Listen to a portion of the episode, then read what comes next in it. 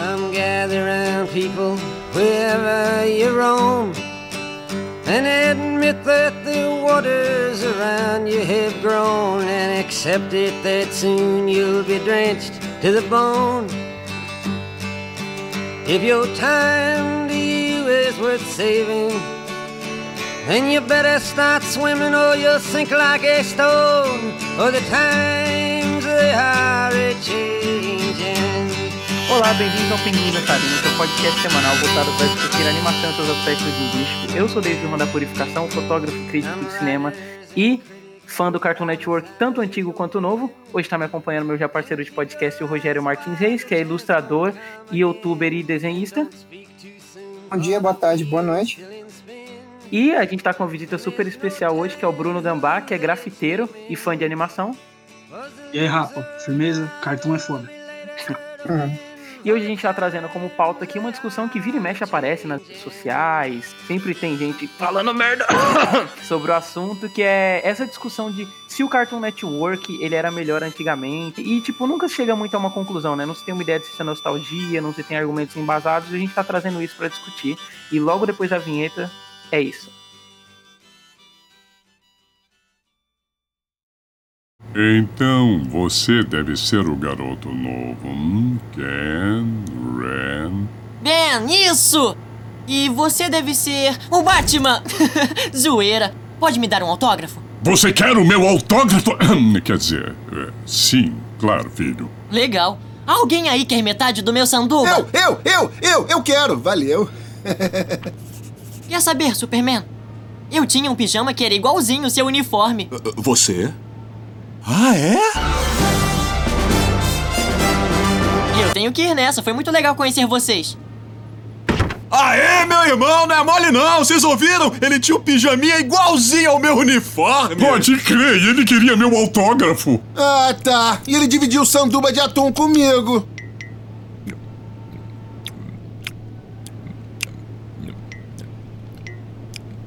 Na real, você tá comendo atum? Sinistro. O Flash vai ganhar o dia. Eu acho que eu quero vomitar.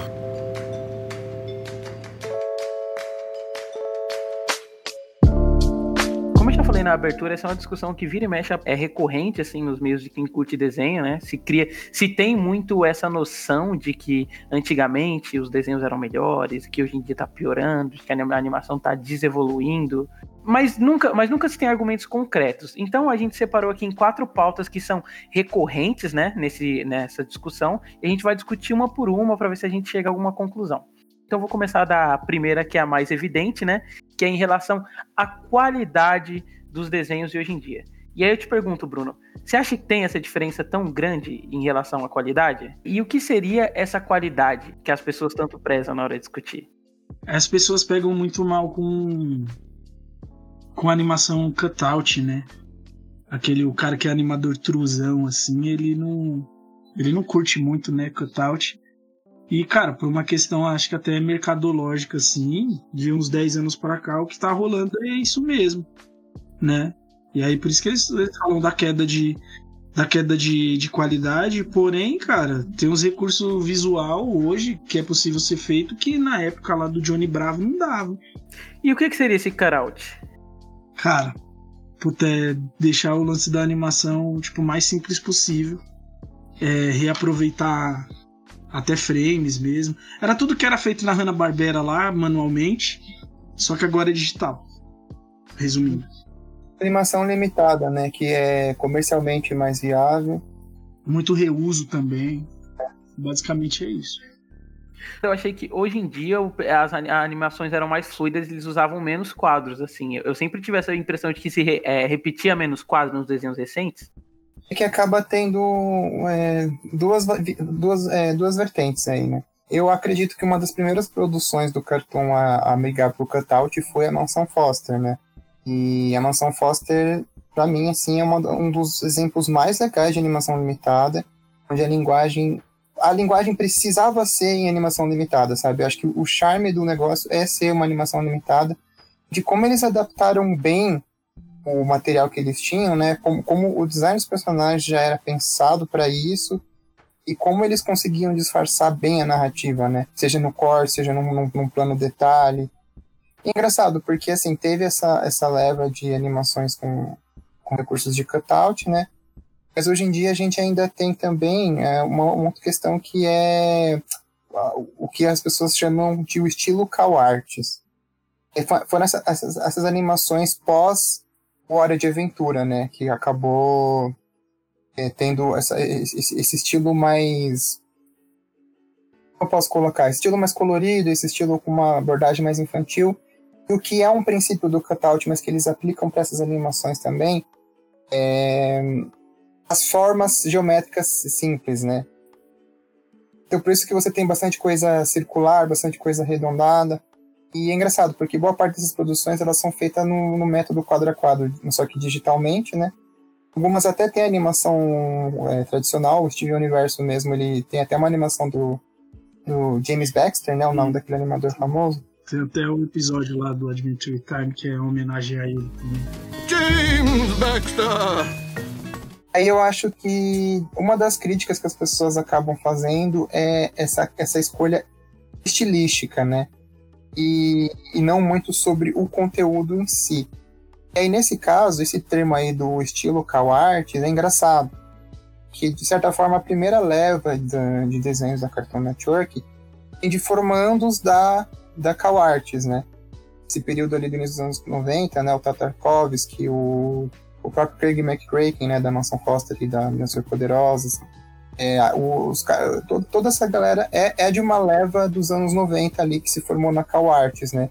Tanto que muitos desses projetos do Cartoon eles vieram como projetos de TCC, né? Não sei se vocês sabem, mas o criador do Family Guy, o Seth MacFarlane, ele trabalhou no Johnny Bravo. Já ah, eu não sabia. É, dirigiu vários episódios, ele escreveu vários episódios. E o Family Guy surgiu de um piloto que ele tinha feito para Cartoon. Ah, é aquele do cara com cachorro, não é? Isso, é, esse, esse, eu tô ciente. Mas, ó, aproveitando que você citou isso, e eu percebi que a gente pulou um tópico, mas, ó, você, é, você citou é, essa primeira leva de desenhos do cartoon e tal. E, tipo assim, nessa discussão, sempre se é, nessa discussão do, da qualidade do cartoon previamente, na qualidade contemporânea, sempre se tem essa noção abstrata de que de um antigamente. Mas o que, que é esse antigamente? Porque como você mesmo falou, essa primeira leve de desenho de cartoon foi feita de um jeito, mas em que ano que foi feita? Então, foi no comecinho dos no meados dos anos 90, porque assim, o Cartoon começou como uma rede televisiva para exibir reprises dos desenhos da Hanna-Barbera, né? E no início dele, do início, parte da produção dos desenhos da Cartoon ainda eram do estúdio Hanna-Barbera mesmo de fato, né? Muitas das influências são notáveis, né? Porque a Hanna-Barbera, para quem não sabe, pegou muito a influência de um estúdio que chama UPA, a sigla UPA em português, né? Que é United Productions of America. Foi uma das primeiras, uma das produtoras mais influentes no mercado para tentar trazer esse estilo de linguagem menos, menos formalista da Disney e fazer uma coisa mais abstrata, né? É, então, por mais que a, o período da Hanna-Barbera tenha sido um período que até ficou conhecido como um período obscuro, né? Porque as animações acabaram virando muito uma questão de linha de produção, nos anos 90 foi essencial para a gente ter essa, é, uma, uma retomada uma, do que seria assim, uma nova leva de desenhos e conseguia fazer um, um, um, equilíbrio dessa, dessa coisa de tentar fazer uma coisa que era um produto, né, que tinha que ser é, comercialmente viável, mas também um quê de sensibilidade artística.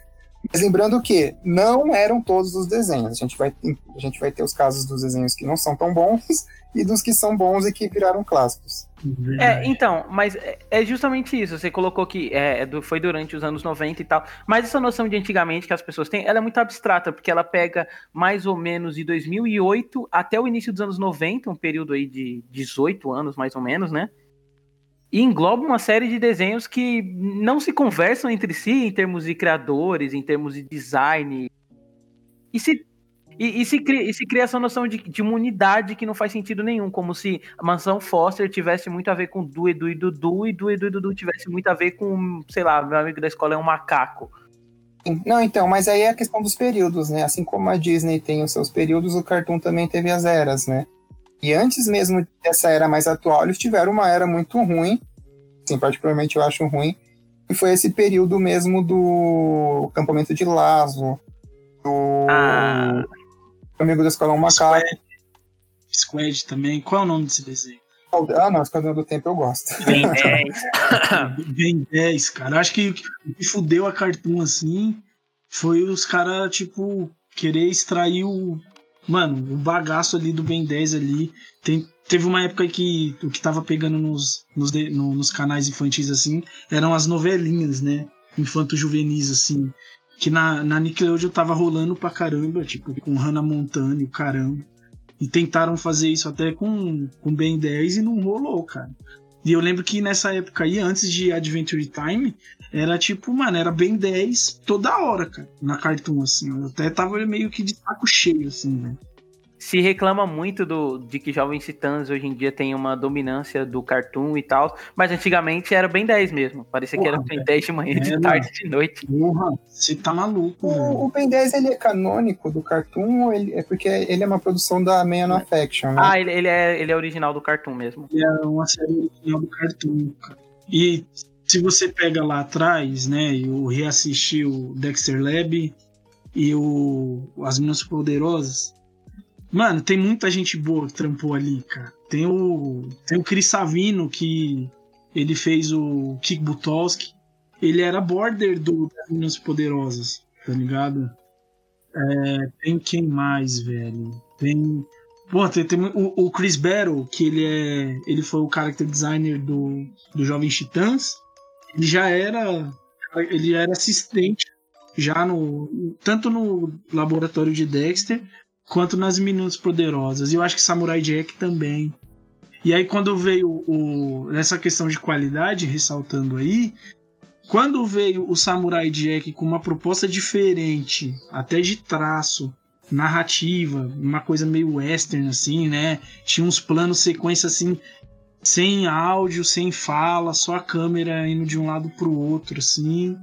Não rolou, né, cara? Foi meio que um, um suicídio comercial pro, pra Não, eles. aí é, é- aí é legal vocês terem falado do Ben 10, porque o Ben 10, ele é um desenho bem marqueteiro, né? Não tô dizendo que isso é ruim, eu tenho até algumas lembranças afetivas com, com a primeira fase do Ben 10, né? Mas, é, Ele é, ele é bem mais. Ele parece mesmo um produto, produto mesmo comercial, né? mas é engraçado pensar, porque assim, o Ben 10 ele é um desenho que, desde o, do- da sua criação, você sente essa áurea comercial. É que assim, é, é engraçado porque assim, o- os originais, por exemplo, Meninas Superpoderosas, Laboratório de Dexter, é, eles começaram como uns desenhos é, muito autorais, assim, com com essa pegada tipo do cara que acabou de se formar na faculdade, que tem um projeto do coração, que durante o- as, as primeiras temporadas tem essa abordagem mais de, de, experimentação, de criar, de fazer um negócio le- legal, divertido, engraçado, mas no início dos anos 2000, quando você percebe até a mudança tem de tom e do design, é um período em que o cartão estava muito mais tenta, é, na mão ali de. Como que eu posso falar? Especialistas de marketing, não sei. Mas pessoas que estavam testando o- esses personagens, porque eles viram que esses personagens eram muito cativos, tinham um alcance de público, para transformar em produto. Não sei se vocês também têm essa percepção. Mas é exatamente quando você pega, por exemplo, uma primeira leva de personagens que tem aquele traço bem retrô e depois o traço mais digital do início dos anos 2000. Então, Isso ainda. Não, mas só para especificar. Isso ainda no período, é, entre aspas, clássico. Que é o que o pessoal ainda tem um certo saudosismo.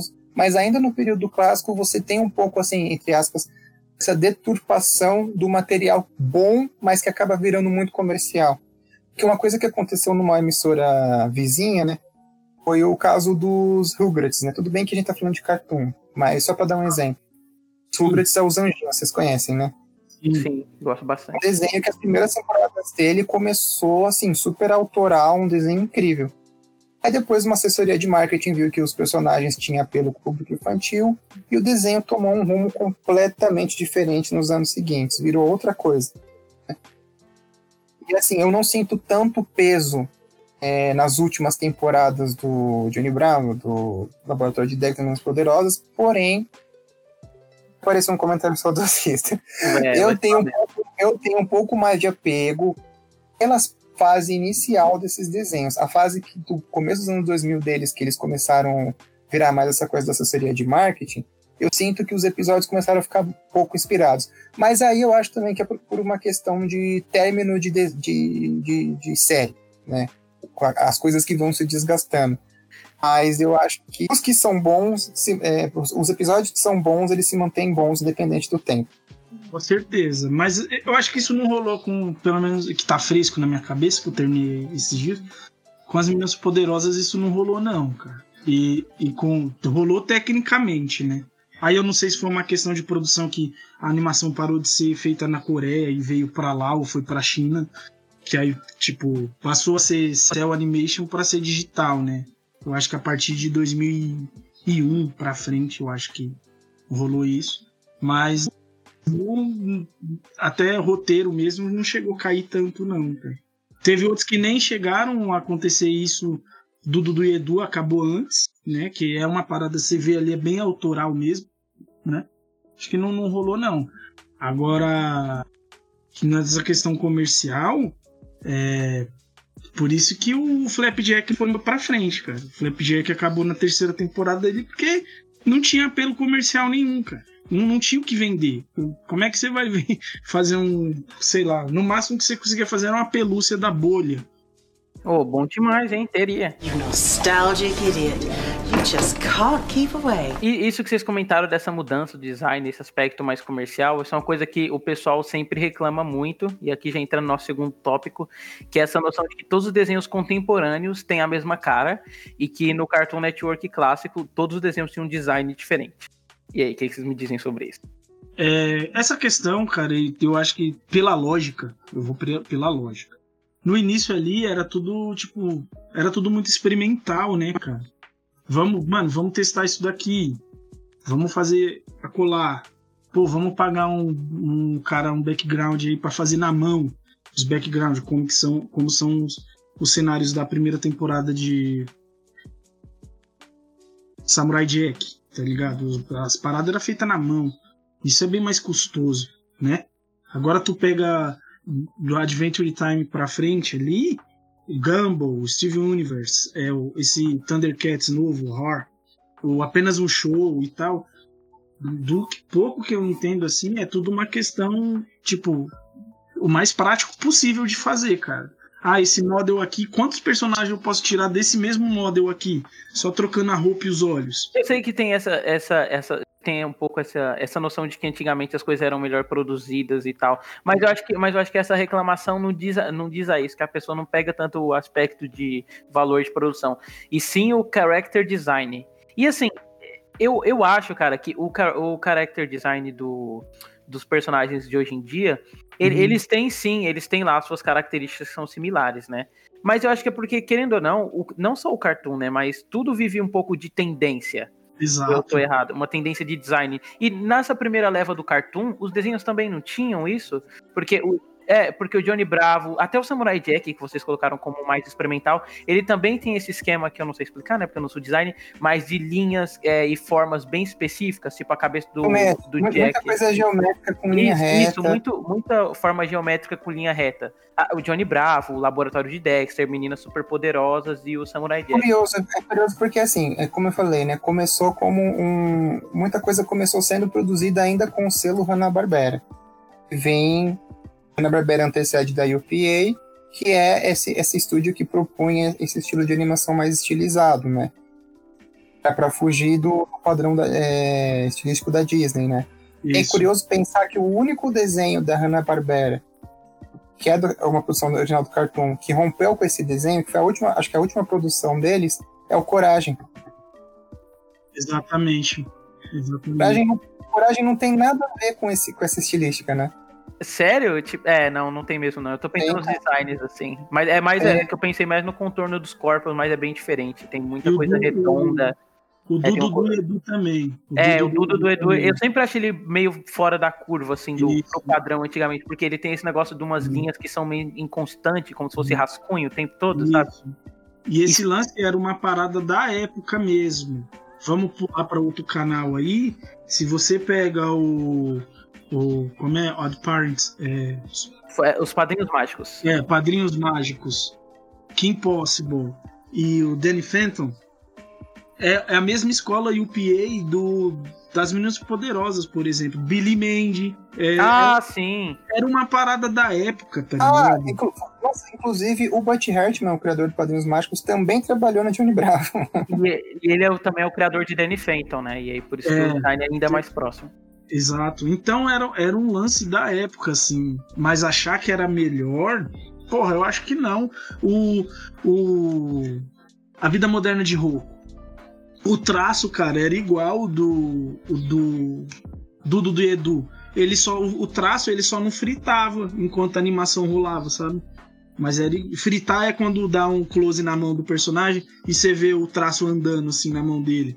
Que é um bagulho bem característico do Dudu e Edu ele só fritava. Era de, mas era uma tendência da época, assim. E agora a tendência é, tipo, mano, personagem de 3 quartos, com rostão bochechão. Só você pegar o Gumball ali, pôr uma sombra preta no Gumball e joga do lado dos personagens todos das animações de agora, cara. Tem um meme, né? É, esse meme que viralizou. O pessoal brincou até com, com os personagens do Hanna-Barbera também depois, né? Ex- É, e também pegaram aquele design mais sóbrio, assim, desses desenhos tipo G.I. Joe, He-Man, né? Que é esse. E é engraçado, porque só no Gumball você tem uma variação de todas as técnicas de animação possíveis, né? Tipo, as crianças são representadas do mesmo jeito, mas os adultos são totalmente diferentes, assim. Os Diferente, designs não se conversam nenhum. E, e isso é legal porque a criança ela se vê ali em todos os desenhos. Porque o, o Gumball ele dialoga com a criança. Para criança o adulto é chato. Então por isso que o, o, o design destoa mesmo assim. ó. Eu lembro até de criança pequenininha assim, não curti muito apenas um show porque o traço é um pouquinho mais adulto. Ah, são, são dois animais falando ali, mas o traço ele é um pouquinho mais adulto, até nos cenários. Os cenários eles são mais puxados por real, assim. Eu lembro de criança pequenininha assim, tipo uns seis anos, não curti muito.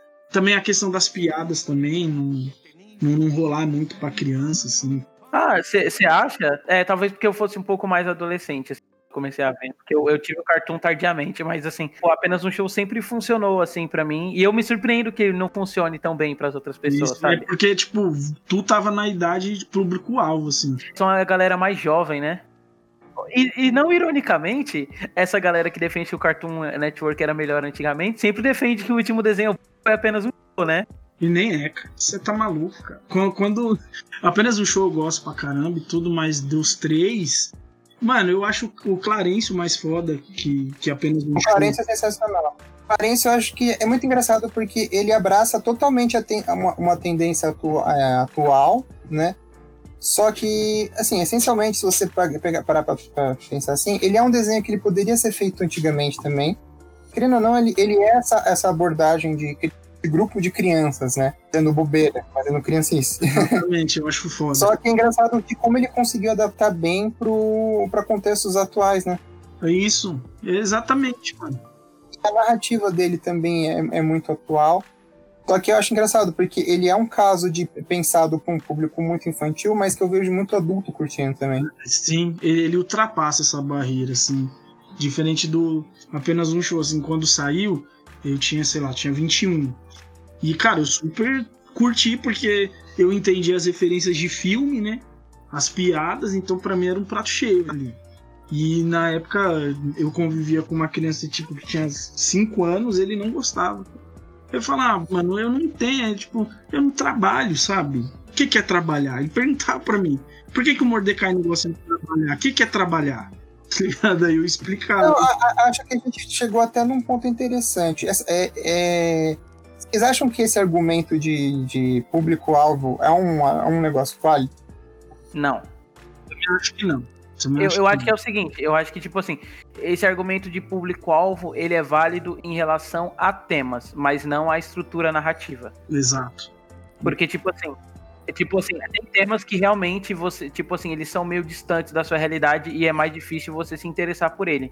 Porém, uma estrutura narrativa bem, é, bem definida, o, o- é, você tem um, você tem um acontecimento X que leva a Y e uma piadinha no começo que vira um payoff que se resolve no final, ainda é bem feito, sabe? Exato. Então, mesmo que, mesmo que o tema não seja tão interessante pra você, o, o- mesmo que o tema não seja tão interessante pra você quanto o público-alvo, o fato dele ser, dele ser bem feito, bem estruturado, ainda é atrativo, sabe? Tipo, a pessoa pode não gostar do, tipo, sei lá, o, o John Wick, porque fala que, sei lá, é um filme de homem branco hétero dando tirinha. Então ela pode não gostar disso, mas não tem como negar que as cenas de, as cenas de ação do John Wick são bem pensadas, o, a, o uso do corpo em relação ao espaço. Ela pode não Então, gostar aí do agora, e do aí contexto. agora eu já queria tentar entrar no seguinte, agora eu já vou avacalhar. Eu queria muito focar mais em, em exemplos bons, pra gente não ficar. Nossa, a gente- menosprezou John Wick, você viu? né? Não, Eu tô calma, zoando, eu zoando. Conheço pouco, Eu- então não- não posso falar. queria- assim, eu queria tentar deixar o programa numa coisa mais otimista pra gente focar mais em bons exemplos, tanto dos desenhos antigos quanto dos novos. Tá né? bom. Mas eu vou citar um exemplo aqui que é essa defesa que as pessoas têm, uma defesa cega, inclusive, Ah, com Titans Go. Uma coisa que me incomoda um pouco. No mesmo, no mesmo grau que, É, é que tem você, gente. é que você não é o público-alvo, mano. Você não entendeu. É, então, no mesmo grau que tem gente que reclama por alguns motivos bobos, tem o mesmo pessoal que defende por motivos absurdos. Rogério, você gosta de Titans Go ou não? Eu acho que é um desenho essencialmente ruim. A minha percepção. A minha percepção. Ah, Eu entendo quem curte e eu não acho que é errado gostar, mas eu acho que é uma falácia gigantesca a defesa de que você não pode criticar o desenho porque ele é voltado para o público infantil. É porque é infantil que tem que ser estúpido. Aí sempre que você falar isso, vai ter alguém que vai vir e falar, não, porque você só assistia as coisas super inte- intelectuais quando você era criança, né? Aí pega uns, os exemplos dos desenhos mais escrachados da época do cartoon, tipo Daqui o Frango, o próprio era e tudo mais. Eu sou o máximo, essas coisas. Eu acho que essa questão de público-alvo não é muito bem um argumento para definir se um desenho é bom ou não. Esse negócio de público-alvo, tipo, mano, gente, se você fala esse tipo de coisa, cara, que você não é marqueteiro, você não trabalha na agência de marketing, o público-alvo é a coisa mais irrelevante pra você, sabe?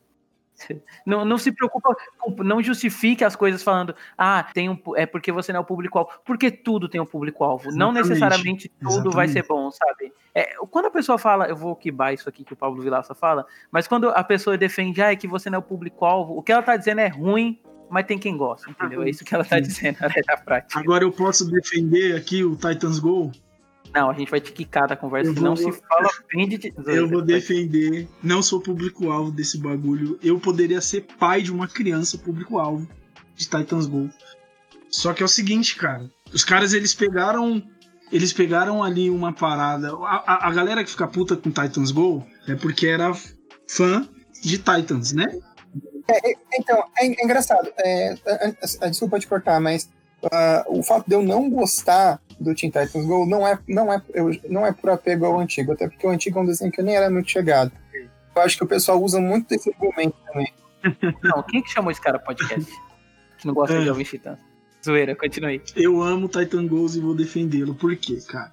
Eles pegaram ali uma parada que, se fosse bom, não tinha mudado, cara. Se, se, se, se- ó, vamos lá. Não, cara, calma. ah, não, bom, não. Ó, vamos, vamos, vamos pé no chão aqui. Bom no sentido mercadológico, cara.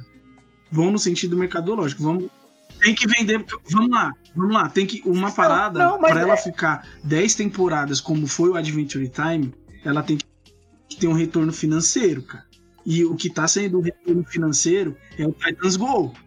Mas- eu não discordo disso. É que, tipo assim, é que do jeito que você colocou, parece que eles chegaram, simplesmente pegaram o pitch do. o- chegaram com o pitch falando, vamos fazer o Jovens Titãs, a versão hiper exagerada.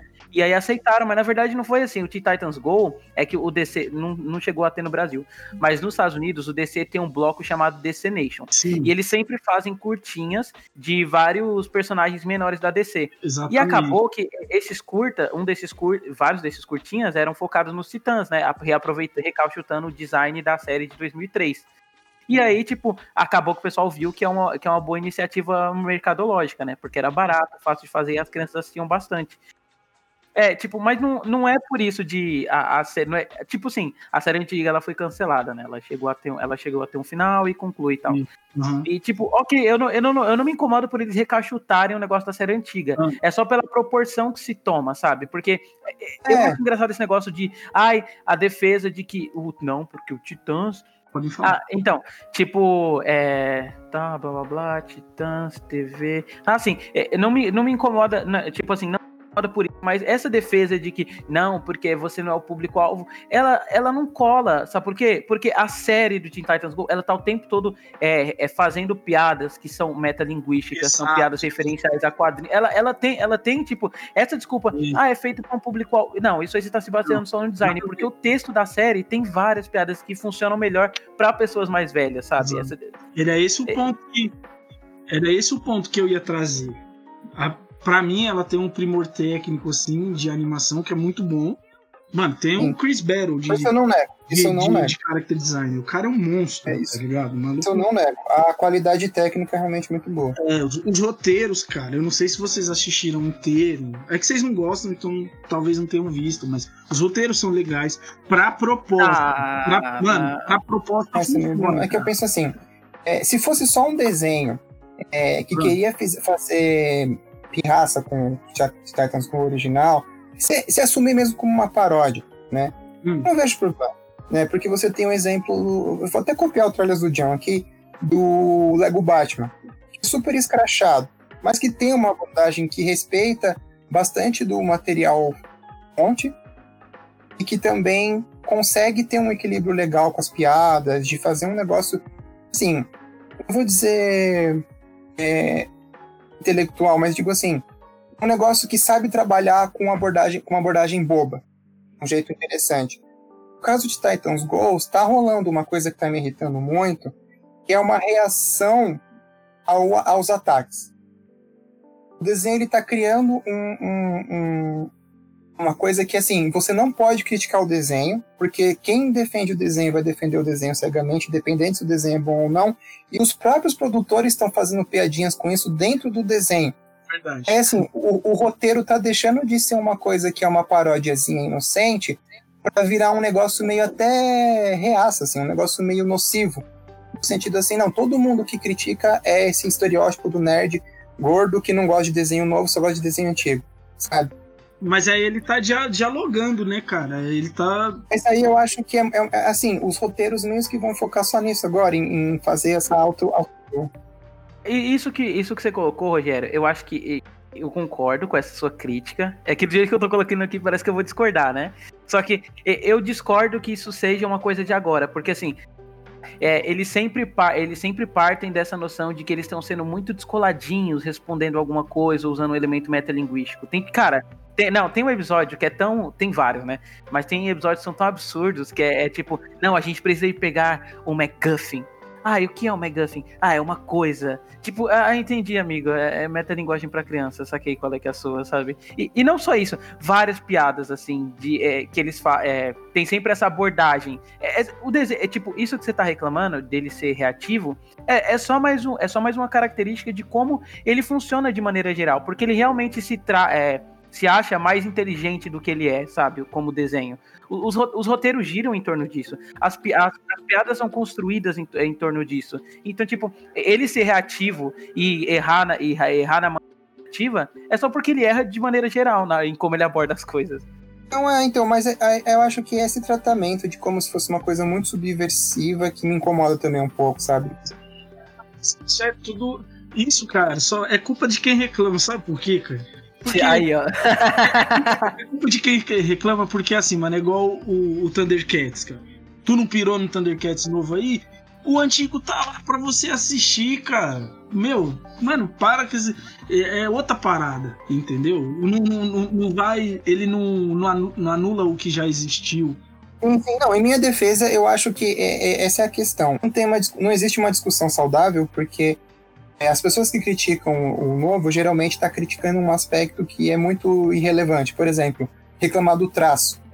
Ah, isso é besteira mesmo. E- mas assim, também tem a- o, o extremo oposto, que é tipo a pessoa que defende defender também, porque acha que o desenho é subversivo, porque ele tá fazendo piada com quem reclama do desenho. Uau, meu Deus, isso é tão brilhante. Então, assim, eu acho que é um caso, não tem uma discussão muito saudável dos dois extremos, sabe? É um desenho que eu não consigo enxergar um meio termo de discussão. Pra mim, o meio termo que eu consigo chegar com o Titans Go é ele não é ruim porque as pessoas reclamam, pelos motivos que as pessoas reclamam, mas continua sendo ruim, entendeu? Eu gosto de Titans Go e vou defendê-lo. Inclusive, o Titans Go Goes to the Movie lá é foda. É, esse eu dei 9 quando eu escrevi sobre ele. Aí, esse eu gostei. então. Então, porra, eu nem vi ainda. Tá perdendo nada, não. Eu, eu tava muito emocionado. Cara, só tem artista fugido no projeto, cara. Mano, é. Não, não, mas ó. Não, mas eu só queria, em minha defesa aqui, Aham. independente de eu não gostar do desenho, cara, Sim. eu reconheço que o trabalho técnico é muito bem feito. né? Sim. A animação é muito bonita, é muito Uhum. legal. É um Eu posso- estilo que eu até tento criar, sabe? Então, não, não tô- Agora eu eu vou critico trazer- mais o estilo de abordagem, mesmo que só não funciona comigo, sabe? Aham. Agora eu vou trazer aqui um que todo mundo detesta, cara. Quem gosta é só quem trampa com desenho mesmo. E pra mim, tipo, é uma obra-prima do cartoon, assim. Que é o Over the Garden Wall. Ah, não, não. Verdade. Nossa, não. E- Esse, Tipo assim, é? esse é maior Assim. consenso entre quem gosta de, de, de animação. Então, é Nossa, só a galera que gosta, cara. O público, eu tô, mano, eu tô pegando aqui, eu convivi com crianças em casa. Eles não gostaram. Ah, Entendeu? Entendeu? Cara, é uma obra-prima a parada. não, é, eu acho que é top 3 fácil pra mim, assim, da vida. Sim, cara. E eu, eu É acho um desenho excepcional. né, que a gente ficou muito tempo falando de coisa ruim, eu quis trazer o. Não, não, é, inclusive eu Ah, acho é, que seria que Titãs é ruim. Então, mas olha só. É, a- agora eu- voltando pra pauta do podcast, Sim. aproveitando que a gente perdeu esse tempão discutindo aí sobre Titãs, que nem é lá essas É, coisas, né? então. Mas é, esse que é, um, é o terceiro ponto já dos, dos comentários mais frequentes, que é essa noção de que, que é o que aconteceu, aconteceu com o design dos Titãs, que vocês já comentaram, mas essa noção de que os desenhos agora ficaram mais infantilizados. Exato. Eu- e aí eu trouxe o Over the Garden Wall, cara. Que, porra, de jeito nenhum, cara. De, de jeito nenhum. Né? A proposta do. Como é o mundo secreto? Como é o nome em português, cara? É, o Segredo Além do Jardim. O Segredo Além do Jardim, cara. Pô, o bagulho é, é um esmero, assim. E- é, tem um outro também. Ai, mano. Exceto Titio Avô, cara, que eu odeio, cara. Isso. Esse, esse todo mundo concorda, né? Que é um erro. Então, aí agora que eu já vou me queimar, é, curte, eu ainda né? tenho, eu dependo. Não, eu não, eu não sou. é, Você vai falar que a do Titi desenho. avó era gostosa. Eu não sou fã do desenho, mas eu ainda vejo valor nele. Nossa, cara, eu odeio, velho. Pelo menos assim, o valor técnico da, dessa estilização. Ele, é um desenho que tenta ser uma coisa meio assim. Pegar aquela ideia do Looney Tunes de deformar pra caramba o personagem, sabe? De ser um negócio totalmente. distor- Beleza. Eu ainda defendo esse desenho porque, assim, ele, eu não acho que ele seja essencialmente bom, mas eu também não acho que ele é ruim como as pessoas falam, sabe? Assim, não, Eu acho que ele tem esse valor da produção. Não à toa, o, o, o criador, ele dirigiu, ele foi produtor e diretor de alguns episódios desse remake dos Looney Tunes. sim, sim. Não é, os Looney Tunes que saiu agora em 2020, que emula o clássico, né? E eu achei uma escolha muito assertiva, porque ele é um cara que sabe brincar com essa estilização na animação, né? Por que, que eu defendo o Titio Avô? Porque eu acho que ele veio num período onde os desenhos. aí é- ah, e, e- e agora a gente- já entra no, no link aqui da discussão. Hum. Que os desenhos estão muito cabeça e ele é um negócio que No essencialmente senso, né? não. É, ele, a, a proposta não é, é- é ele ser bobo, sabe? Mas ele é bobo demais. É, então, eu, eu- eu concordo, extrapola um pouco, mas eu acho que foi só um choque irracional, no sentido de assim, ele era o, ele era o único retarda no meio de vários desenhos mais complexos. Sim. Eu acho que isso acabou destoando e pegou mal, sabe? Sim. Mas, meu, tem uns episódios que, por ser bobo, que eu racho o bico. E assim, eu não tô tentando me contrapor com o que eu falei do Teen, do Teen Titans, né? Sim, sim. Porque, assim, eu, que nem eu falei, o- a questão não é você, o desenho ser bobo, mas é você saber trabalhar o bobo de uma maneira elegante. E quando eu digo elegante, eu não digo intelectual, inteligente, com mensagens subversivas e, e metalinguagem, mas um negócio decente, sabe? Mas tudo bem, eu entendo também que isso é uma questão muito mais é, objetiva, né? Não- Mas é que no caso de Titans Go tem muita coisa objetivamente que eu acho ruim. mas, no, mas eu acho que o, o Titio Avô ele só é um desenho que foi mal incompreendido aqui. Vou dar uma de fãs do Shyamalan. Ih, começou, né? Titio avô, eu não assisto nem sob tortura, cara. Ó, é, tipo, eu entendo que você esteja. Que, porque tem essa. essa tem, tipo assim, com o passar do tempo, isso é uma coisa que as pessoas que reclamam que o cartoon é, hoje em dia tá pior, elas, eles não entendem que existem o, existe o padrão narrativo da época. Antigamente os, antigamente os desenhos tinham essa estrutura de se resolver em 10 minutos, né? E, e era mais procedural, enquanto hoje em dia eles optam mais por uma narrativa de seriado mesmo. É, o, o episódio se conectam e formam um arco ao longo da temporada. É, e, e eu entendo que o Titio Avô venha nessa leva de é, é, sair do formato mais narrativo, mais narrativo e voltar para essa coisa procedural.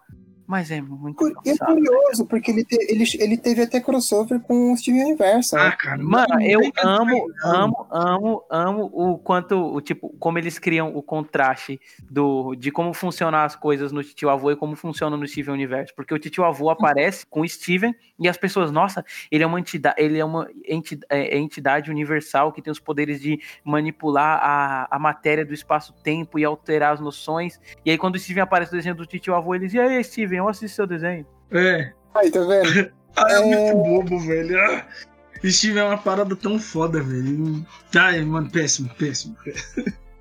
Mano, Titio Avô não dá, cara, não dá. Assim, eu, eu, eu não, eu não vou falar que ele é um desenho genial, mas eu, eu, eu ainda vejo virtudes, eu ainda vejo valor nele. Pon- Pontuando essa galera aí que fala que os desenhos ficaram mais anti- é, infantilizados, que antigamente era melhor. Eu não sei o que se galera- baseiam só no design, né? Isso. Pra começo de conversa. Porque ou, ou a galera tá, tipo, pontuando o canal em si. Eles sentem falta do quê? Eles sentem falta daquelas. Da, daqueles blocos do canal que era só. Era groove, né? Cartoon Network Groove. Aí passava só o clipezinho dos desenhos. é, as vinhetinhas que tinham, que eu lembro que lá no começo dos anos 2000. Eles colocavam, tipo, os personagens indo no mercado. Hoje não tem, mano. É isso que a galera sente falta? Deve ser. Deve ser, porque A verdade é, é- a gente chegou num ponto interessante. Eu acho que muito do, do- do- dos argumentos se baseiam realmente só nessa questão estética e não na questão temática, né? E outra, pra quebrar a perna dessa galera aí, de novo. Tu não gosta do cartoon agora, cara? Vai ver o Tooncast, que lá passa todos os cartoons lá os que você curtia. Vai ver o Tooncast lá, cara. Meu amigo da escola é um macaco. É... E- eles nem passam, eles estão passando uns, uns bem legais. Estão passando os bons, né? Eu curtia, cara, eu curtia. Eu gostava muito da solução dos personagens desse aí, meu amigo da escola é um macaco. É um desenho que esteticamente eu acho legal, porque é um estilo que eu, que eu, que eu tento emular pro meu trabalho pessoal, né? Mas eu acho que, assim, acho que já tá interessante. Será que é interessante a gente falar agora por, por era? Ou vocês preferem deixar mais solto? Não, vamos falar por era, vamos especificar. Para as pessoas entenderem como essa noção de que ah, o Cartoon Network antigamente não faz sentido nenhum. A pessoa mistura 20 anos de produção animada e diz por e coloca por era, sabe?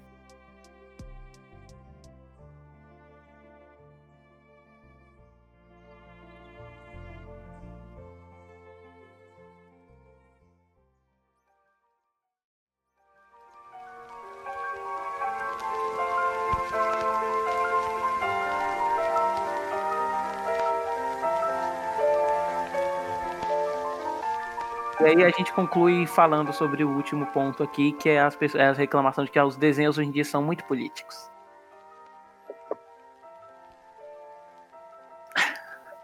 Então, assim, eu acho que o que mimetizou isso acabou sendo o Steven Universo, né? Sim. Ele acaba pegando essas pautas LGBT e tudo mais. Sim. Como a gente já falou, o início era uma coisa muito mais experimental. É, não quer dizer que não tinha um discurso ali, né? A gente, a gente- a gente mesmo já falou. O Power Meninas Superpoderosas tem pauta feminista, ele já tem, é, tem personagem LGBT. né? O, o ele é um marco, né? Acho que não tem como não falar que o ele é um personagem influente no esses personagens LGBT assim de representação, né? Tem que é um negócio escrachado, mas tipo sempre teve Sempre tem. a representação. Uhum. É, e eu não acho que assim. é, é, é, na verdade, na verdade, assim, vocês falaram que hoje em dia fico- é, tem gente que argumenta que ficou mais infantilizado por- muito por conta do traço. Tematicamente. É, então, tipo assim, as pessoas só argumentam que ficou infantilizado, mas não tem uma especificação de porquê. E aí a gente tá levando em conta que é por conta do traço, porque se a gente for pegar o formato narrativo em si, que é antes ser mais procedural e agora ser uma coisa mais seriada, isso já seria um, isso mudar pra um formato mais, abre Não. aspas, adulto, porque é mais compromissado, né? Então teria que ser o design. Eu acho que pós Hora de Aventura estabeleceu o padrão desses últimos 10 anos. Essas narrativas mais complexas, mais cabeça, que tudo se conecta, que não sei o quê, e que eu acho super bem-vindo, é uma abordagem muito interessante que enriquece narrativamente o desenho. Só que ao mesmo tempo, eu acho que precisa também ter o meio termo do desenho que é só um desenho mais bobo que quer experimentar uma coisa mais boba. E é aí que encaixa um pouco a minha defesa do titio avô. É, faz sentido, mas Titio Avô é ruim. Não digo pro titio avô, mas eu digo assim, podia ter algum desenho. É que assim, eu, é, esses muito atuais mesmo eu não tô mais acompanhando, tipo aquele Craig of the Creek e tal. Mas é, eu acho que podia ter um meio termo para não ficar muito essa coisa do só sair desenho cabeça e não ter mais nenhum desenho menos cabeça e que, só, que quer ter uma proposta mais experimental ainda assim ser narrativamente interessante. Mas aí tem, cara, tem o Clarim. Então, era isso que eu ia falar. Não, não, não só Clarence, mas tipo assim, isso. Se bem que o Hora de Aventura, ele diz que o Hora de Aventura ditou essa tendência e tal. Mas eu vejo o, Hora, o próprio Hora de Aventura desse jeito. Porque, tipo assim, ele começa sendo menos compromissado. Ele, ele, é, mais, ele é mais procedural, né? Os episódios que fecham a narrativa são tipo os dois primeiros e os dois últimos. Aí, ao longo da, ao longo da série, ele vai, ele vai sim, ao longo da. Conforme a série vai passando, ele vai, ele vai sim é, se tornando mais serializado, né? É, tem mais episódios que são relevantes para a narrativa, mas ele ainda tem muito, muito episódio solto que funciona de maneira independente. E que ele é dirigido pelo Masaki Uasa, que é o diretor do Pong. Você tem que é stop motion, né? Dos anos... e, e não só, eu vejo o Gumball muito assim, sabia também. Porque, porque, assim, eu tava falando dessa, de um representante assim, porque assim, o, no que eu queria chegar, a gente teve esse período de 10 anos que foi o que o, o, o período pós-hora de aventura. Agora a gente tá, tá em 2020. Será que a gente vai se manter nesse, nesse, nessa padronização ou a gente vai passar por uma nova leva de experimentação? Ó, Era esse o ponto que eu queria chegar. então, acabei de conferir aqui, o Gumball acabou. Acabou em 2019. Então ele fechou a década praticamente. Massa, massa. Eu acho que vai ter sim, cara, uma parada mais experimental, sim. É que não chega aqui pra gente, infelizmente. Né? É só quem é privilegiado aí de saber mexer com computador ou entender uma outra língua. Mas se você ver o que tá rolando lá fora, tem o Primal, cara, que é coisa mais experimental Não, que o Primal. então, mas, é- Ah, acho, então. mas acho que a pergunta do Rogério é mais, é mais direta dentro do canal. Ah, do- mas é, É que não deixa o de ser Primal, dentro ele é na original. Ah, o, Pri- o Primal é do Cartoon? Mais que ele é, porque. Ah, ele- né, é, mas aí, tipo, é, acho que é o público-alvo, porque o Primal, ele, ele tem sangue, né, violência, ele é mais, ele é pra, voltado pra adulto. Então, mas, gente- mas, mas olha que curioso, o Primal vem o quê? Do Tartakovsky, que tá desde o começo. né? Então a gente já tá falando de um, de um projeto de um veterano que se inventa, né? Exato. É, teve o Laboratório de Dexter, depois teve o Samurai Jack, a série lá do Star Wars, o É. Titã Sibiônico e agora o Primal, né? E Então ele fora é um os, cara- longas, né? É, os longas eu já não curto, cara. Porra, você não o gosta de Hotel Transilvânia? contra a Transilvânia não. Caralho. Esse aí eu tô cagando também. Olha o passei outro. longe. Inclusive, eu só descobri que era o Tartakovsky porque o Rogério comentou comigo esses Meu dias. Deus. Senão, Mas assim, tudo que ele faz pra TV, tudo que ele faz pra TV eu acho digno de respeito. Assim, é um Eu negócio muito, muito, muito. Hum, Tu desenha? Não, não desenho. Ah, tá explicado. Entendi, entendi. Ah, olha lá, o cara lançou essa do não é, são os desenhistas. Não, mano, é porque assim, cara, o, o Hotel Transilvânia, cara, é de um primor, assim, de porra, cara. É, e é uma ideia. Tudo bem que foi, aquele merda daquele Adam Sandler que apadrinhou o projeto. Esse eu tenho que torcer o braço pra ele. Aí, ó, já, já me perdeu aí nessa parte, cara. Não, mas aí, de novo, eu acho tecnicamente impecável. É estilizar. Inclusive, é, a gente fala muito do Aranha Verso, né? Eu tudo bem que tá fugindo um pouco do tema agora. Mas a gente fala muito do Aranha Verso, que ele é uma evolução na animação, não sei o quê, é, que é da Sony, né? O próprio Transilvânia é da Sony. eles já vinham experimentando essas coisas com o próprio Hotel Transilvânia, né? Da animação estiliz, mega estilizada. Isso eu acho legal, só não gostei do conteúdo mesmo. Ok, tudo bem, tudo bem. Eu defendo pelo. pe- É que assim, mano, às vezes que eu defendo certa série, certo show, é por eu, eu. Na frente eu pego mais a técnica, tá ligado? Que foi o caso do Titãs Não, Go. mas você tá. Não, Que foi o caso do Titãs Go, tá ligado? Ah. Mas. mas pode ir, cara, defende à vontade. Acho que a maior graça do, desse programa é você poder discordar da gente. Pode crer, pode crer. Mas eu acho que tá pra vir. Tá Fala, pra vir. fala bem de Wi-Fi Ralph aí pro Rogério ficar puto. Ah, isso aí eu Não, acho não, mesmo. aí- Isso eu acho mesmo. Eu fui, Ah, eu bom, fui, eu fui já- já- ludibriado, eu fui ludibriado porque até no Detona Ralph lá atrás eu fui de ludibriado. Achei que seria uma coisa, foi outra. Mas eu acho que tá, tá pra vir coisa experimental aí, cara, porque eu até anotei aqui pra falar. É, acho que foi em 2013 que eles tentaram rebootar aí o Powerpuff Girls e flopou bonito, né? Foi, foi 2013, Ah, né?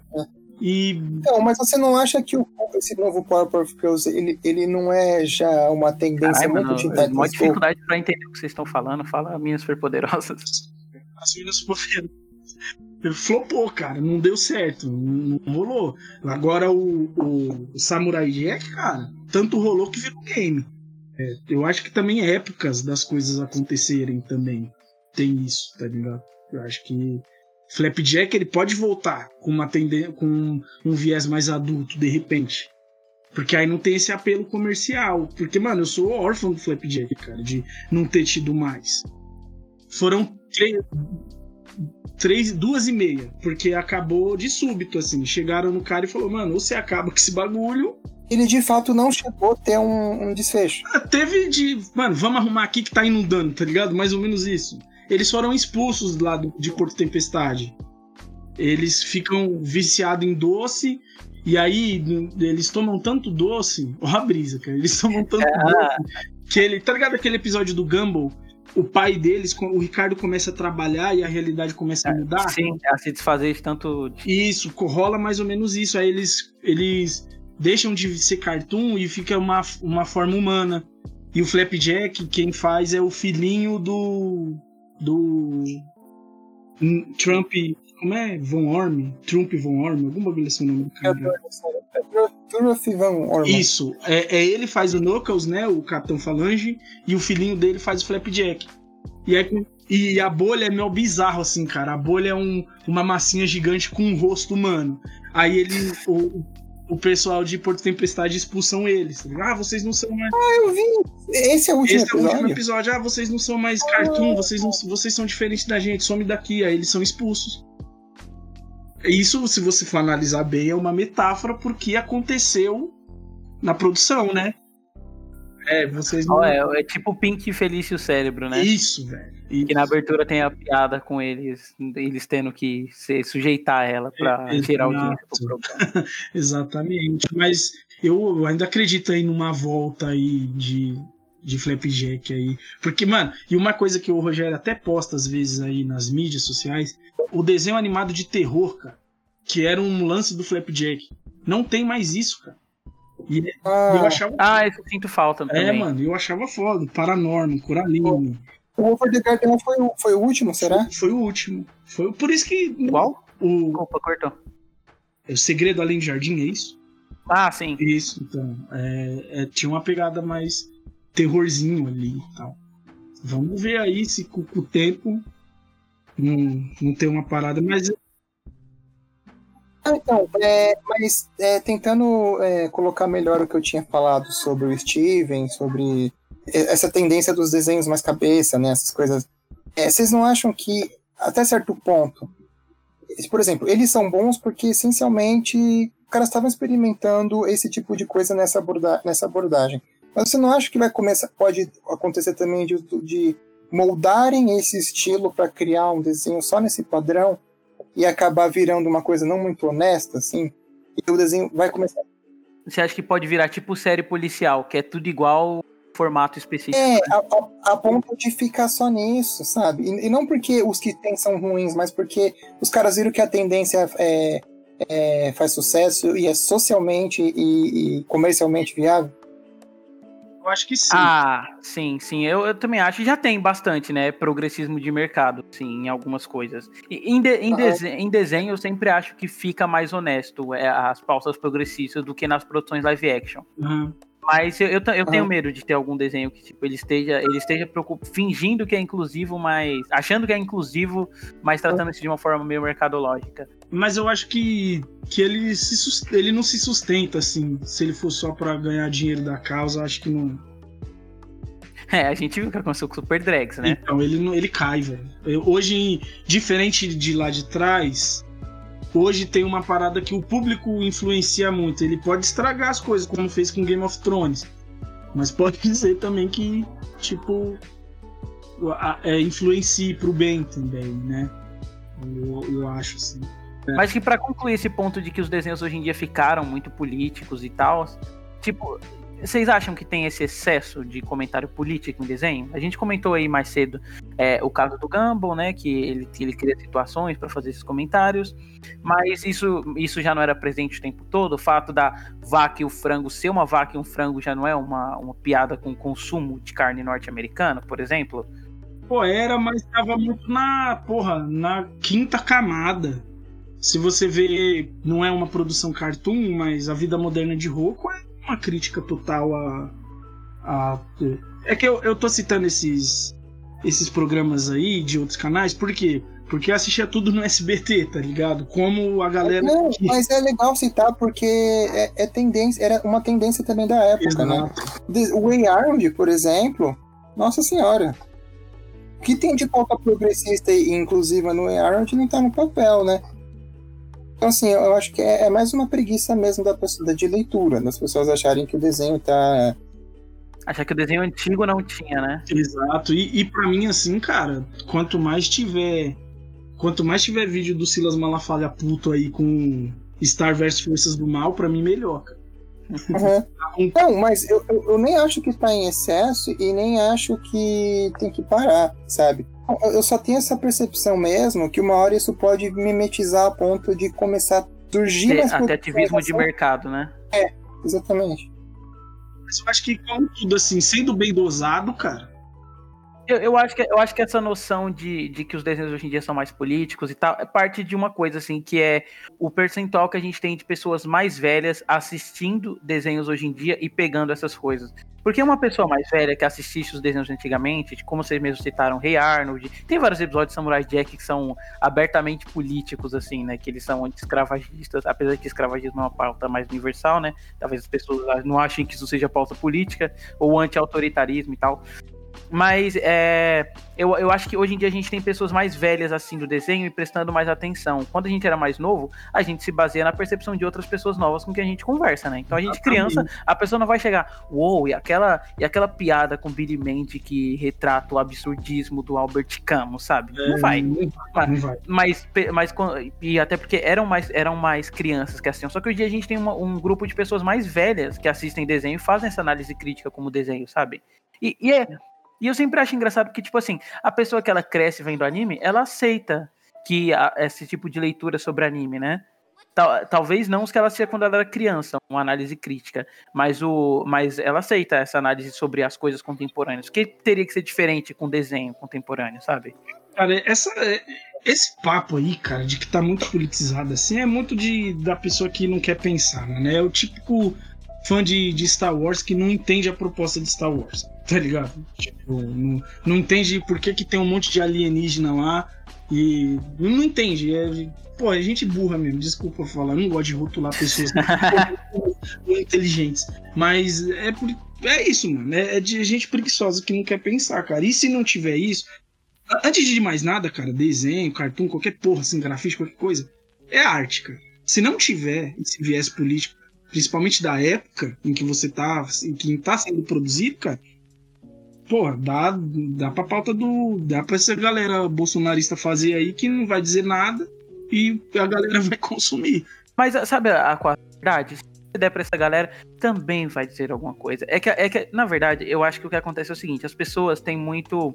Por conta de questão de ativismo em rede social, as pessoas, tipo, o, o, o fã mais conservador, ele cria essa ideia de, de ser anti-lacração. É isso que acontece. E aí, e aí por ser antilacração, qualquer pauta progressista para a pessoa é lacração. Como você tem muito artista desenhista que é artista fazendo desenho que é progressista, o desenho aborda essas pautas. E a pessoa fica, não, aí eu desenho lacrando. ó. Ah, mas aí é só não assistir, cara. Não, não, não eu, eu não, eu discordo, porque, tipo assim, cara, a verdade é que tudo que você, tudo, tudo, tudo que você assiste tem uma visão filosófica política, entendeu? A, a única, a única diferença é que com o desenho você, as pessoas estão te salientando a isso e você tá em negação. Falando que antigamente não tinha, que as coisas hoje em dia são diferentes, mas sempre teve. Você que tá fazendo um serviço preguiçoso, consumindo a coisa na primeira camada, entendeu? Exatamente, cara. Mas aí vem o cara com, ah, meu conservadorzão que, pô, jamais deixaria meu filho assistir. Eu, eu tenho uma prima que ela não podia assistir Steven Universo e nem Adventure Time, porque a Jujuba e a Marceline, ela falou pra mim. Um dia ela Eram tá, gostosas. ela tava comigo assim, e eu falei, meu, você, eu não vou citar o nome. Você assiste Adventure Time? É, Hora de Aventura? Ah, não, o que que é? Aí eu mostrei um- uma imagem, sei lá, minha mamãe não deixa eu assistir. E tipo, por causa do- das concepções da mãe dela. Lógico, né? A mãe dela é responsável pela criança e tudo. Ela que decide o que a criança vê ou não. Só que, cara, era por um motivo tão bobo, tá ligado? Tão bobo que. E, e que, e que precisa ser discutido esse motivo. Não vai influenciar a pessoa a fazer ou não fazer. Porque já tá nela, entendeu? Não vai ser o desenho que vai fazer isso. Se já tiver nela, cara. Ainda tentei argumentar, mas. Uma coisa que eu acho engraçada é que, tipo, olha só, repara, isso é um discurso frequente das pessoas. Sempre que é, aparece um político querendo proibir videogame, porque videogame pode incitar a pessoa a ser violência, as pessoas são contra. Mas na hora de censurar a cena de desenho porque pode incentivar a pessoa a ser gay, aí a pessoa a favor. E- Isso é uma recorrente. É, acho que não é nem hipocrisia, mas tipo assim, que como é o lado que te incomoda, aí as, aí as pessoas passam a ser a favor, entendeu? E quando é o lado que te prejudica, a pessoa passa a ser contra. Mas o mais bizarro disso, eu não sou pai, né? Talvez se um dia eu me tornar pai, minha concepção mude. Eu tô falando de fora. Só que assim, cara, é você querer decidir por uma vida que não é sua. Não faz sentido, cara. Não faz sentido. E de novo, não vai ser um desenho que vai fazer, não vai ser uma música que vai fazer. Se tiver na pessoa, vai ser, cara. Vai ser. Não é seu, cara. Solta, não é seu, tá ligado? Eu acho tão ridículo. E eu. Mano, e tem- e essas coisas tem muito. É, tem, tem muito a se absorver. Do próprio Adventure Time, mano. Nossa, tem coisas ali que você fala, mano. Esse cara é muito gênio pra fazer uns bagulho desse. Eu acho fudido. Eu acho fudido. Gumball também. Eu acho muito louco, assim. O Gumball é legal demais. Eu, eu, eu, eu assisti até um. eu- faz um tempo já que eu assisti, acho que eu assisti até 2016 e depois eu dei uma pausa. É, mas, nossa, é, é muito legal. Só uma coisa que não tá em moda ainda, como dizem que a lacração tá em moda, eu ainda não vi um desenho em que representasse o negro da forma que tem que representar. Ah, é, é, Porra, o, o- a gente tem esse Craig of the Creek, né? Mas ele acaba, Era ele que eu ia citar. ele acaba sendo só uma. é, ele acaba sendo assim, o fato do personagem ser negro. não, Eu não sei se não diz assim. Tem só, sei lá, no, no Adult Swim tem uma série do daquele rapper, o Tyler the Creator, que chama The Jellies. Só que tá, tipo, também é muito rasgadão, assim, muito de zoeira, tá ligado? É, mai- é quase um Mr. Pickles, tá ligado? Então não, não caminha tanto. E isso eu tô sentindo falta, cara. Tipo, mano, alguém aí, alguém foda aí. Não sei que eu agora, no atual momento, eu sou fã de Jordan, Jordan Peele. Ó, pra te deixar feliz. No Emmy Awards desse ano, o Henry Selick, que é o diretor do Simon Jack, da Coraline e o James o Pesco Gigante, ele foi homenageado e ele falou no discurso dele que ele estava trabalhando num projeto junto com o Jordan Peele. Olha, eita, meu Deus. Então vamos lá. mano. Aparentemente, aparentemente é um projeto para Netflix. Eu só quero saber como que vai ser esse negócio. Esperar aí. Eu acho que, mano, esses caras tudo que tinha que pegar, velho. É, é, Spike Lee, tá ligado? Pegar. Mano, vai trampar com animação, cara. Vocês já fizeram longa pra caralho, velho. Vai trampar com animação, porque tá faltando. Tá ligado? Como é que é um, um moleque negro na escola? Tá ligado? Como é que. Ah, mas aí tá direcionando. Cara, é necessário. Eu, eu nem acho que esteja direcionando, mas tipo, cara, por que não terem? Você tem, a, você tem uma, pre- uma hegemonia aí de personagens brancos. Pô, por exemplo, quando eu era mais novo, cara, era muito difícil me identificar com qualquer personagem negro. Porque Porra, eu também, cara. Era sempre o bobo, tipo Skitter. Era ou era o bobo ou era tipo for... Caraca. O Skitter vai tomando. Era o Skitter. Caralho, era aquilo mesmo. Era o Skitter. Também, eu nunca me vi em nada, assim, tipo.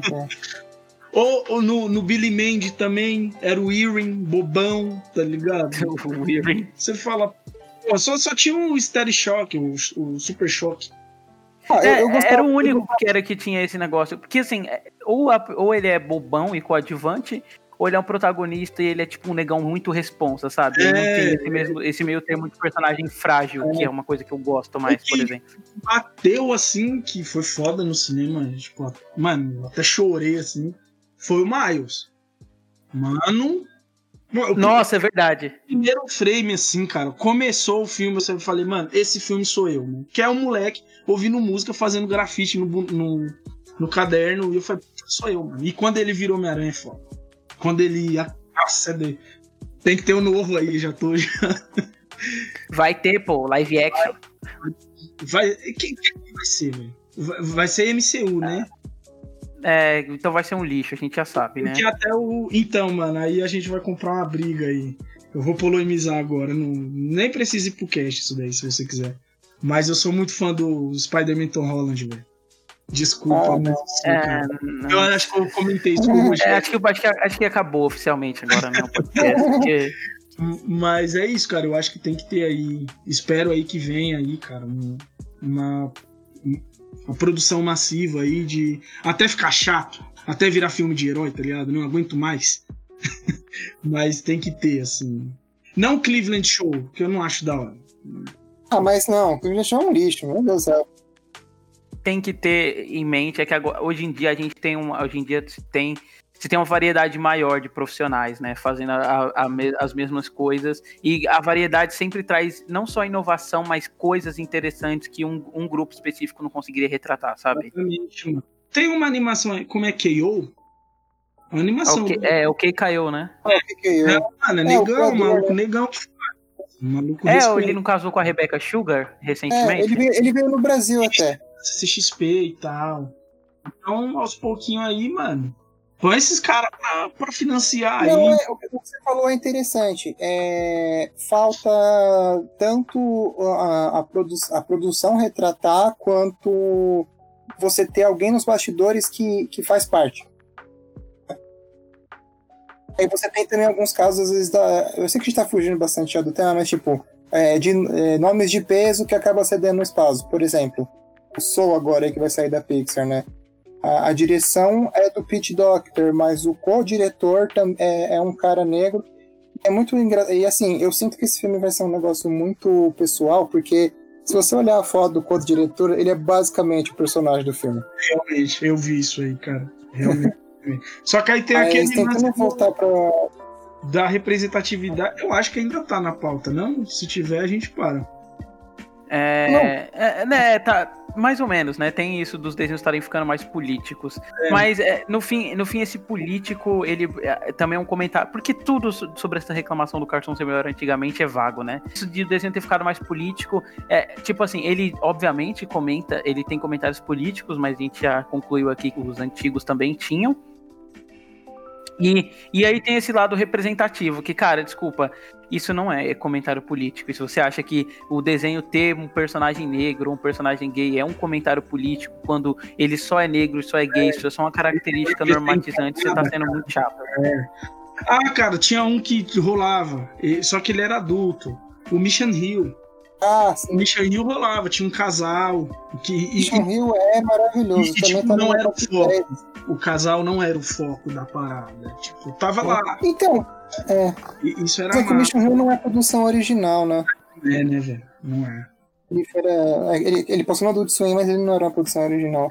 Não é verdade. Ó, eu- Aí, de novo, eu vou, eu vou fazer essa pergunta aqui. O cara fala que o antigo é melhor, atual é meio bosta. O que que era melhor do antigo? Era as referências a filme nos episódios? Tem um episódio lá, o primeiro episódio de, de Adventure Time, é referência àquele filme Reanimator, sabe? A Jujuba tá fazendo uma parada lá e ela. Ah, eu consegui reviver o zumbi aqui. Aí dá uma merda, cai no cemitério e os zumbis na levantam. festa do pijama. Isso. É, esse não é bem o primeiro episódio, mas é que. Assim, tipo.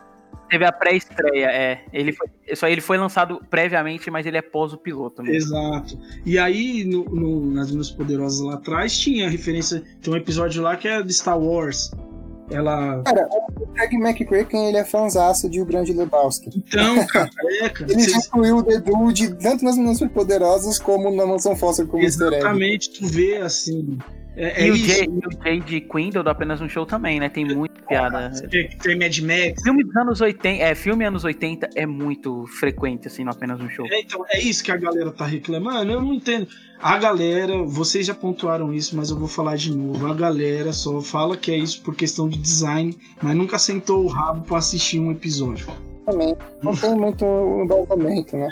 E a gente que sonha trabalhar com isso e tal, tem que assistir. cara. A discussão foi isso mesmo, a gente, a gente estabeleceu é, esses quatro pontos que é, são uma recorrente de quem reclama do, do desenvolvimento do cartoon nos últimos anos e dos desenhos que ele, ele acabou produzindo.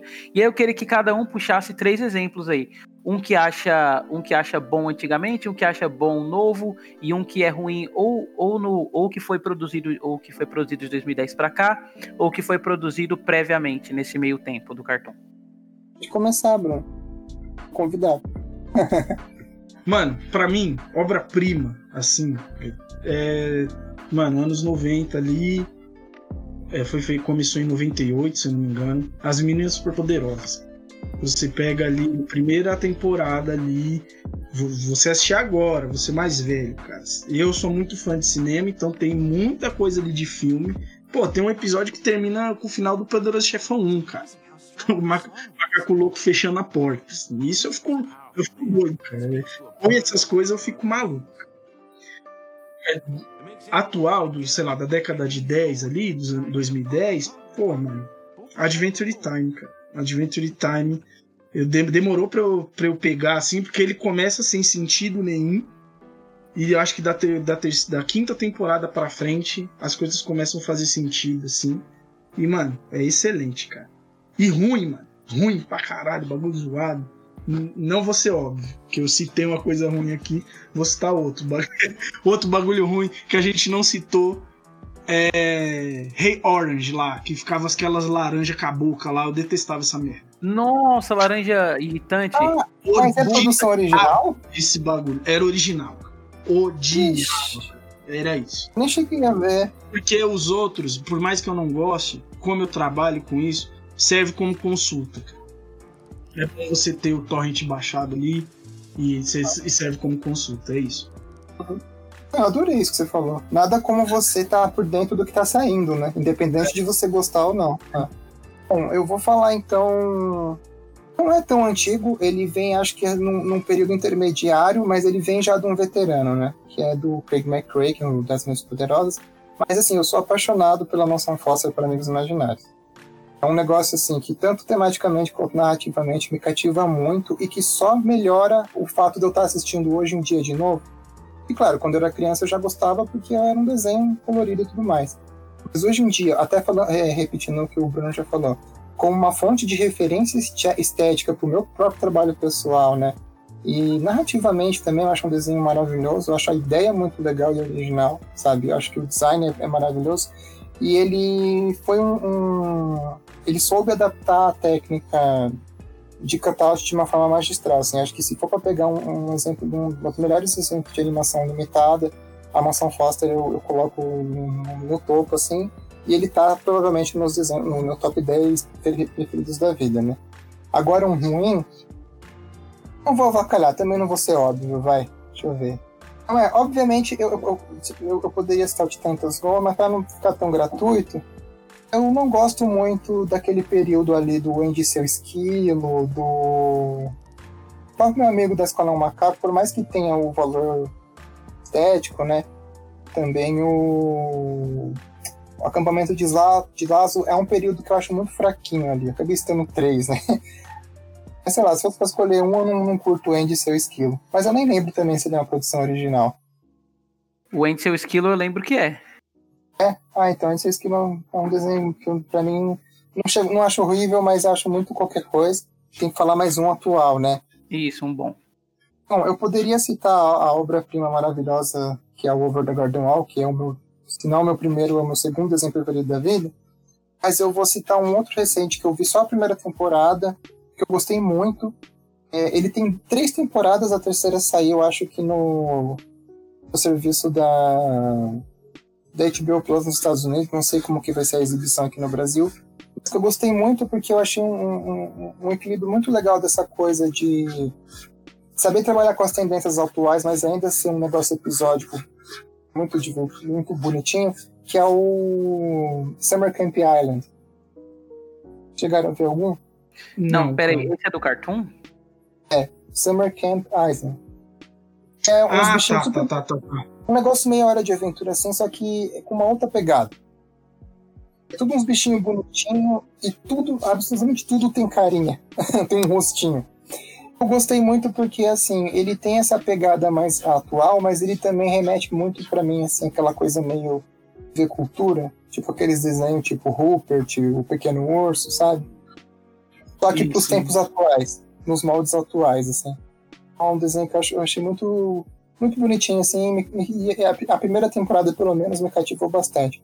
Mesmo não sendo um, um desenho preferido, né? Porque eu acho que uma leva recente, assim, o World Garden é tá no topo, assim, de, tudo. É a Master da década. É, deixa eu pensar num antigo. Ah, cara, é difícil falar dos desenhos antigos sem ser muito manjado, né, cara? Mas. Não tem problema, né? É, é porque eu queria babar o ovo de Samurai Jack aqui, mas, poxa, todo mundo já faz isso tanto na internet, né, cara? Eu me senti só mais um. Mas é, cara, o, o Samurai Jack, ele, ele não, tem o que, não tem o que acrescentar, tipo assim, não, nem tem muito o que se falar, porque muito já foi dito, né? Mas eu acho a obra-prima, assim, da vida do Tartakovsky. Eu acho que o jeito que, o jeito que ele resolve cenários, assim, e consegue criar cenário mesmo usando o, uma forma fixa de linhas, né? Scott uma Wilson. forma, é, uma, uma forma fixa de linhas e, e como ele consegue é, criar, variar o cenário mesmo usando as mesmas linhas. Às vezes ele faz uma coisa mais expressionista e às vezes ele, ele, ele faz uma coisa mais arte deco e sempre, sempre com o mesmo estilo, sabe? Meio tra- é, trabalhando com pouco, ele consegue fazer muito. E agora, um desenho que eu acho ruim, assim, cara, puta, é essa época aí do que as pessoas ainda consideram como antigamente, que é essa época do Ben 10, assim, além do Ben 10, teve o Johnny Test, que eu acho péssimo. Nossa! Mas não é original. O Johnny Test não é original? Não, ele é da canadense. Ah, é? O Johnny Test é Ah, mas canadense? até aí Total Drama também é, cara. É da Cookie Ah, Jar. mas aí a gente não conta mesmo. Não, Ó, vou- eu- Não. posso, posso me intrometer e sugerir um pra você? Pode. Que Frank. Não, não, é- esse, esse aí eu não acho tão ruim, não. Eu acho o Rain simples genérico. É um desenho nesse meio tempo, assim, eu acho que é o Ben 10, acho que ele é o que você mais sente um peso comercial, assim, pouquíssima inspiração, sabe? E quando você é criança, é legal, ele tem aquele efeito Veloz Furioso, né? Por ser uma coisa de ação, que você assiste de maneira descompromissada, mas hoje, hoje em dia, você olhando, você percebe que é, é, o trabalho por trás do Ben 10, ele não é muito inspirado, sabe? É, parece que é tudo milimetricamente pensado, assim, pra vender boneca. Até o fato dele se transformar em 10 alienígenas, sabe? Já são 10 bonecos diferentes pra você vender. Acho pouquíssimo, assim, inspirado. E dessa lava recente, cara, eu poderia dizer, qual, tipo, cara, quase todos, assim, dessa última década que eu achei excelente. Mas o meu xodózinho pra sempre vai ser o Steven Universo. Acho que o Steven pegou isso que o Hora de Aventura começou de fazer desenhos mais, ser, mais seriados e levou isso pra um outro nível. É, tem temporadas inteiras, que ela é uma temporada. Ela é uma temporada de série quase da HBO, assim, que um episódio leva diretamente ao outro. Tem poucos episódios procedurais e são ótimos. Eu acho que os vacilos que Steven dá, inclusive, são nesses episódios, são procedurais. Eu acho que, eu acho que dessa década ele é o melhor, assim. E o jeito que ele. A maturidade com que ele trabalha certos temas mesmo em, rela- em termos de relacionamento, não só o LGBT, mas o relacionamento mais heteronormativo, eu acho que tem sempre uma construção é, eu acho que ele é sempre calminho pra construir, ele nunca é abrupto demais, nu- é, nada nunca parece estar sobrando quando se. É, nada que é relacionado ao desenvolvimento dos personagens sobra no Steven, sabe? Acho ele ótimo. Acho que ele tem alguns excessos, mas eu concordo quanto ao que ele representa como fenômeno cultural. Ah, não, não só, eu acho que narrativamente ele também é muito rico, assim. Não é, é sim. Eu- é que infelizmente eu só vi a primeira e o comecinho da segunda temporada. Deixei a peteca cair. Mas eu acho legal. Termina que é bom. O papo tá bom, mas ia render até demais e o ia reclamar comigo, porque eu vou ser o editor e eu vou ficar puta aí, ó, fez render o podcast. Eu só agradecer a, a- agradecer a presença do nosso convidado. Eu que agradeço Ah, o sim, convite. perdão. Eu agradeço o convite aí, cara. Legal conhecer vocês aí. E quando tiver Ah, mais é. aí, se minha opinião fecal aí, como a galera fala aí, a galera jovem, Não, por favor, apareça pra mais, sim. Massa o papo, velho. Massa. Ainda mais se a gente fazer o, o que vai ser, sei lá, o crono- a cronologia, talvez, do cartoon também. É, a gente podia tentar fazer de outros canais também. Não sei. Essa Nickelodeon, acho que rende Eu também. pensei em fazer, mas os outros canais parecem tão. Ah, cara, o- a Disney tá boa aí com. Mano, Ó. a Disney tem Gravity Falls e é, Star vs. House, né? Louder House. É, é da, é da Nickelodeon, né, na verdade. O The All House é da Nickelodeon? The Loud House? Não, é The All House, a casa da coruja. Ah, não, é, Não, é, esse é da Disney. É Disney mesmo. Tem coisa boa aí, cara. Tem o Kik Butowski, que é muito louco. Ah, não, aí não. Mas. é. Então, o papo do cartoon tava bom, mas tava rendendo demais. Depois O editor, que sou eu, ia brigar comigo mesmo enquanto escuta. É, só agradecer a presença do nosso convidado, Bruno. Opa, eu que agradeço aí o convite aí. Maneiro o papo. Eu não manjo muito, mas vamos aí, né? Valeu mesmo. Ah, cara, você acrescentou bastante. e A, Isso, a porta vai estar sempre caramba. aberta. Acrescentou muito. Eu agradeço cara. Se precisar, chama aí. Enfim, é isso. Até semana que vem. Não esqueça de se inscrever no nosso canal e acompanhar a gente pelo Spotify, pelo Deezer e pelas outras plataformas de podcast. Obrigado.